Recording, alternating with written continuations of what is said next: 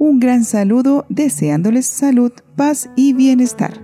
Somos las hermanas trovadoras de la Eucaristía y queremos compartir con ustedes la inmensa riqueza espiritual a través de la historia de los santos. En el catálogo divino encontramos muchos santos con diversos estilos de vida y diferentes devociones, pero todos con un mismo amor, amor a Jesucristo. Descubramos quiénes son venerados hoy en la iglesia por haber sido fieles a Jesucristo en su vida normal y corriente. Vamos a conocerlos. Aquellos que decidieron ser santos y son recordados hoy 15 de diciembre son San Urbicio, eremita, Santa Cristiana, Virgen, Santa María Crucificada de Rosa, Virgen, San Maximino, Abad, San Valeriano, Obispo. Beato Carlos Estep, presbítero. Beata María Victoria Fornari, viuda y fundadora. Beato Marino, abad. Y Beata Virginia Centurione Bracelli, viuda y fundadora. El día de hoy recordamos a una santa con un nombre muy particular, que urgida por la caridad y llena de iniciativa y confianza, emprendió muchos proyectos para la gloria de Dios a quien sirvió en los pobres y los enfermos. Ella es Santa María Crucificada de Rosa. La santa nació en 1813 en Brescia, Italia. Era la sexta de los nueve hijos de Clemente de Rosa, ese era su apellido y de la condesa Camila Albani. Su padre era director de una fábrica de hilados de Brescia. Su nombre de bautismo era Paula, y así la llamaban en su casa, o también Paulina. Su infancia no tuvo nada de extraordinario, hasta que cuando tenía 11 años falleció su mamá. Mientras tanto, Paula fue educada por las monjas de la Visitación, como su padre estaba solo y afectado por la pérdida de su esposa, ella quiso siempre cuidar de él y a los 17 años decide dejar sus estudios para regresar a su casa junto a Clemente. Pero Clemente, su padre, empezó a buscarle esposo. Cuando le presentaron el pretendiente a Paula, ella se sobresaltó y fue donde el archipreste de la catedral, Monseñor Faustino Pinzoni, sacerdote muy sagaz y prudente en su dirección espiritual. Monseñor Pinzoni fue a ver personalmente a Clemente de Rosa y le explicó que su hija había determinado no contraer matrimonio. En aquella época, sobre todo en las clases superiores, los padres no solían preocuparse mucho de las opiniones de sus hijos, particularmente en cuestiones de matrimonio.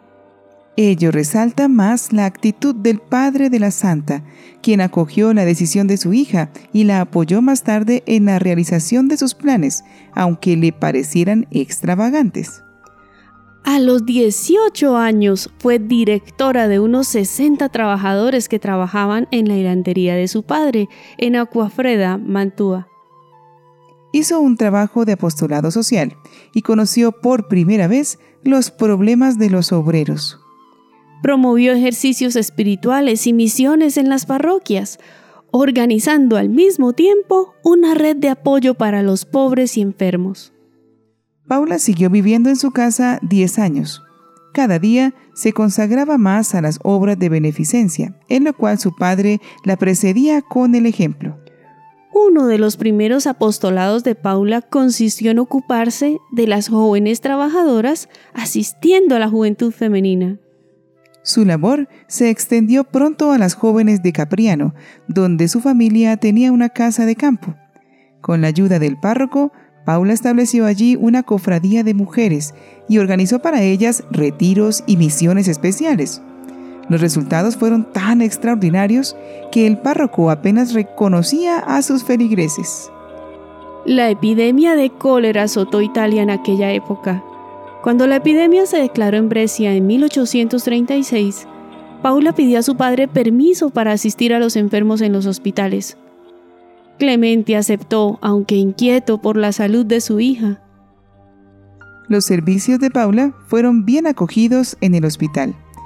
La joven acudió con una viuda llamada Gabriela Equenos Bornati, experimentada en el cuidado de los enfermos. Ambas dieron tal ejemplo de olvido de sí mismas, laboriosidad y caridad que toda la ciudad quedó profundamente impresionada. De forma milagrosa, nunca contrajo enfermedades. A raíz de eso, se pidió a Paula que dirigiera un taller para jóvenes pobres y abandonadas. Se trataba de un puesto difícil para una joven que apenas tenía 24 años.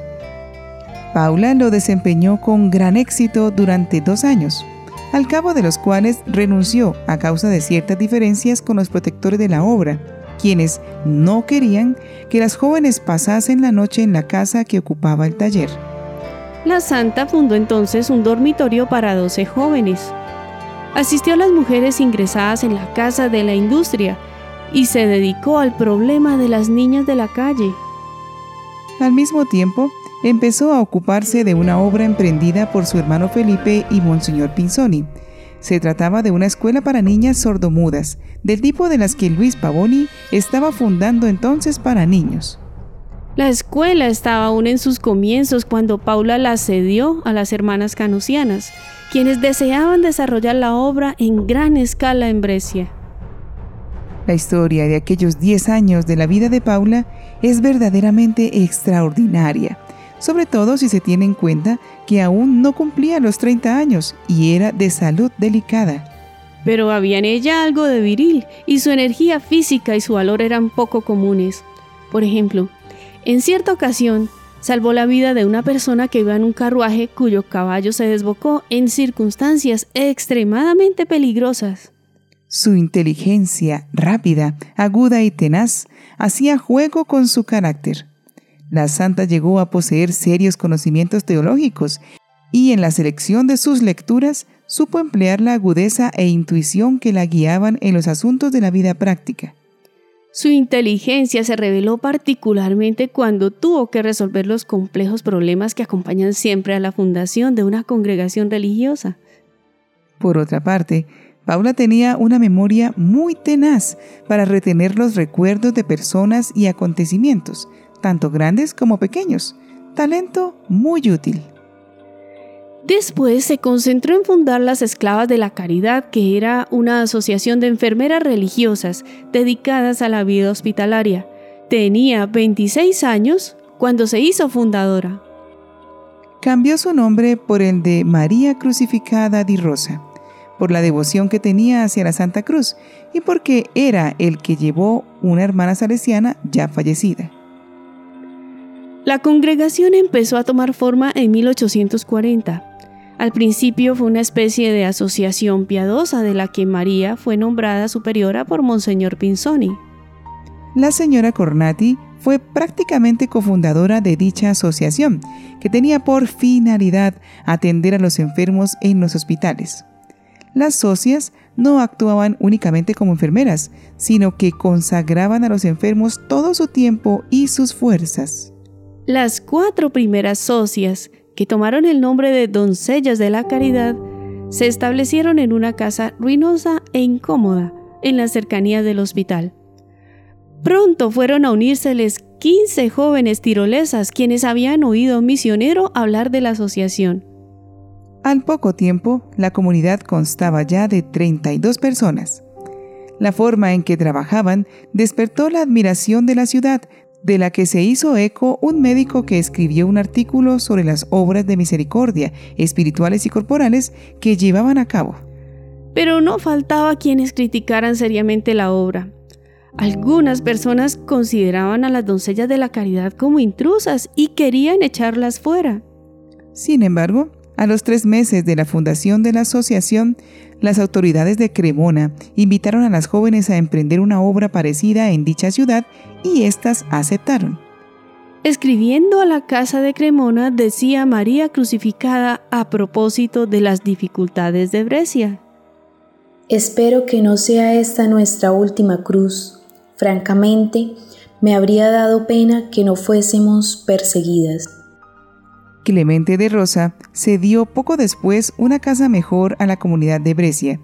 El obispo de la ciudad aprobó en 1843 la regla provisional. Gabriela Bornati murió pocos meses después, y esa pena vino a ensombrecer un tanto el gozo anterior. Aunque privada de su principal colaboradora, María podía guiarse por los consejos de Monseñor Pinzoni. La congregación siguió creciendo y los hospitales fueron aumentando en número. En 1848 murió el archipreste, cuando convulsiones políticas sacudían a Europa y la guerra arrasaba el norte de Italia. María aprovechó la oportunidad para enviar a sus religiosas a encargarse del Hospital Militar de San Lucas. Ahí tuvieron también que enfrentarse con la oposición de los médicos, que preferían a las enfermeras seglares y a los ordenanzas militares. Las religiosas atendieron a las víctimas civiles y a los prisioneros. Además, anticipándose a Florence Nightingale, ejercieron las obras de misericordia espirituales y corporales en pleno frente de batalla. Al año siguiente tuvieron lugar los trágicos Diez días de Brescia. María y sus religiosas atendieron a todos los heridos sin distinción. Un destacamento indisciplinado hizo irrupción en el hospital. La santa, acompañada de media docena de religiosas que llevaban un crucifijo y dos cirios, cerró el paso a los soldados, los cuales vacilaron un momento, se detuvieron y se escurrieron fuera. El crucifijo, que todavía se conserva en Brescia, pasó de mano en mano entre los enfermos para que lo besaran. María quería que sus religiosas uniesen la vida activa a la contemplativa. Pero no quería religiosas activistas de esas que, según la expresión de Santa Luisa de Marilac, corren por las calles con tazones de sopa. En aquella época, Italia era un campo ideal para fundaciones, como la de María. Así pues, la santa partió a Roma en 1850. El 24 de octubre, el Papa Pío IX le concedió audiencia. Dos meses después, la congregación fue aprobada con una rapidez notable. La aprobación de las autoridades civiles fue menos rápida. Por ello, las primeras 25 religiosas no pudieron hacer la profesión sino hasta 1852. Aprobada la congregación tuvo un rápido desarrollo pero la obra personal de la Madre María en este mundo estaba próxima a su fin. Aunque apenas tenía 42 años, sus fuerzas estaban totalmente agotadas, de suerte que se consideró como un milagro que recobrase la salud el Viernes Santo de 1855. El trabajo abundaba. El cólera amenazaba a Brescia y había que abrir un convento en Espalato y en Verona la santa sufrió un ataque en Mantua. Cuando llegó a Brescia, exclamó, Bendito sea Dios que me trae a morir en Brescia. Dios la llamó el 15 de diciembre de 1855. Monseñor Pinzoni dijo de ella, Su vida es un milagro que asombra a cuantos la ven. María resumió perfectamente el espíritu que la animaba al decir a sus religiosas. No puedo ir a acostarme con la conciencia tranquila los días en que he perdido la oportunidad, por pequeña que ésta sea, de impedir algún mal o de hacer el bien. Día y noche estaba pronta a acudir a auxiliar enfermos, a acompañar moribundos, a conciliar, a consolar una pena, Así la reconoció el pueblo de Brescia, que acudió en masa a sus funerales. Fue canonizada en 1954. Las cosas materiales nos dan una calidad de vida. Por ello, cuidar que los que se encuentran necesitados encuentren ayuda es muy importante, porque es darle dignidad y además, en situaciones de verdadero desamparo, el espíritu empieza a flaquear y a lanzarse a malas decisiones.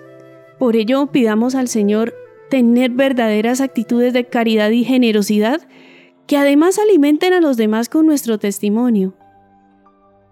Señor, concédeme el aprender a ser conforme con la gracia de disfrutar con alegría de las cosas, de lo que tengo y poner en todo momento mi enfoque en la verdad.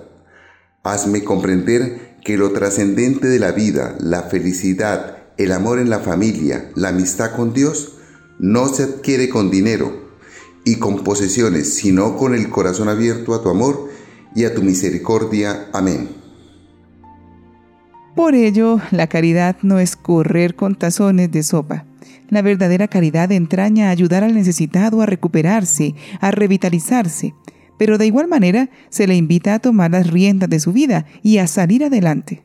La caridad no implica que los necesitados lleven una vida dependiente y siempre penosa. La caridad implica que al ayudar al otro a iniciar una relación con Dios, el que es pobre materialmente se hace rico, porque se descubre libre, amado y protegido por Dios, invitado a la vida de la gracia donde lo importante no es tener, sino compartir. María crucificada fue una de los muchos santos que entregaron hasta su último aliento en su entrega y compromiso con Dios. No nos quedemos atrás y seamos generosos en dar al otro lo que necesita, pues esto es prueba de que en verdad confiamos en la providencia divina y todo lo que Dios da se multiplica. Santa María crucificada de Rosa, ruega por nosotros. Cerca ya de nuestras celebraciones navideñas, las hermanas trovadoras de la Eucaristía, deseamos que el niño Jesús lleve a cada uno de sus corazones y de sus hogares muchas, muchas gracias y bendiciones, salud, paz y armonía. También oraremos para que el Todopoderoso les conceda éxito en sus proyectos y trabajo. Y sobre todo, que lo aprendido en este año 2021 sea un gran trampolín para avanzar en el próximo año, en este hermoso camino espiritual que es la vida cristiana donde cada uno de nosotros construye su santidad de una manera única y con un solo Maestro, Jesucristo. Nuestro espacio de conocer las vidas de los santos en nuestro catálogo divino tendrá una pausa y también se va de vacaciones, pero será un breve tiempo. Regresaremos a este espacio de espiritualidad el próximo martes 11 de enero del 2022 donde recargados de la bendición divina continuaremos aprendiendo junto a los santos a agradar a Dios con nuestras vidas. Sigamos muy de cerca la celebración que nuestra iglesia hará del tiempo de Navidad y permitamos que al observar el humilde pesebre de Belén, Dios nos confirme su inmenso amor tan apasionado que quiso vivir entre nosotros. Cantemos un gloria con mucha alegría junto a los santos y los ángeles, pidiendo al Señor que lo podamos cantar también en el cielo para todos, un próximo año 2022 muy bendecido. Todos los ángeles y santos de Dios, rueguen por nosotros.